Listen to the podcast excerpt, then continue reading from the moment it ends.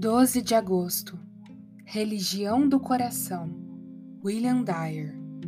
Quem dera que eles tivessem tal coração que me temessem e guardassem em todo o tempo todos os meus mandamentos, para que bem lhes fosse a eles e a seus filhos para sempre. Deuteronômio 5, verso 29 que sua habilidade na questão da obediência seja de entregar seu coração em obediência a Deus, Dá-me, filho meu, teu coração. Provérbios 23, verso 26. Veja que Deus pede o coração, que é aquele campo do qual Deus espera a maior e mais abundante colheita de glória. Deus nutre maior respeito por seu coração do que pelas suas obras. Deus olha mais para o lugar onde o homem olha menos.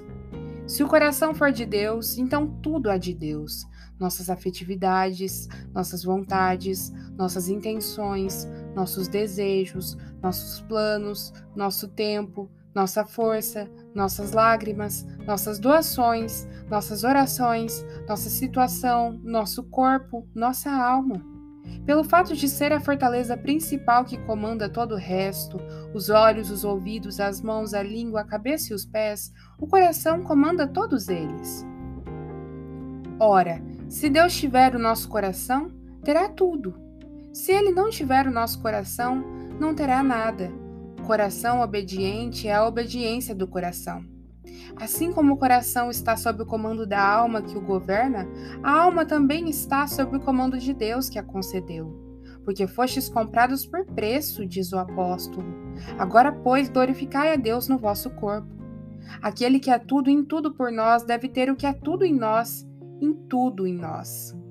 O coração é a sala do trono, onde o Rei da Glória faz sua morada.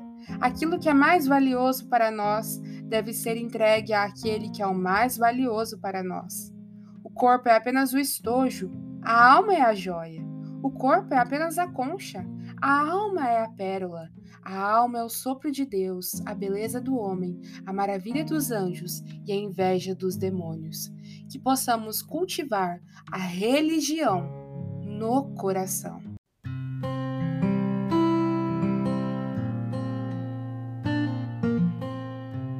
Você ouviu a leitura do devocional Dia a Dia com os Puritanos Ingleses, da editora Pão Diário.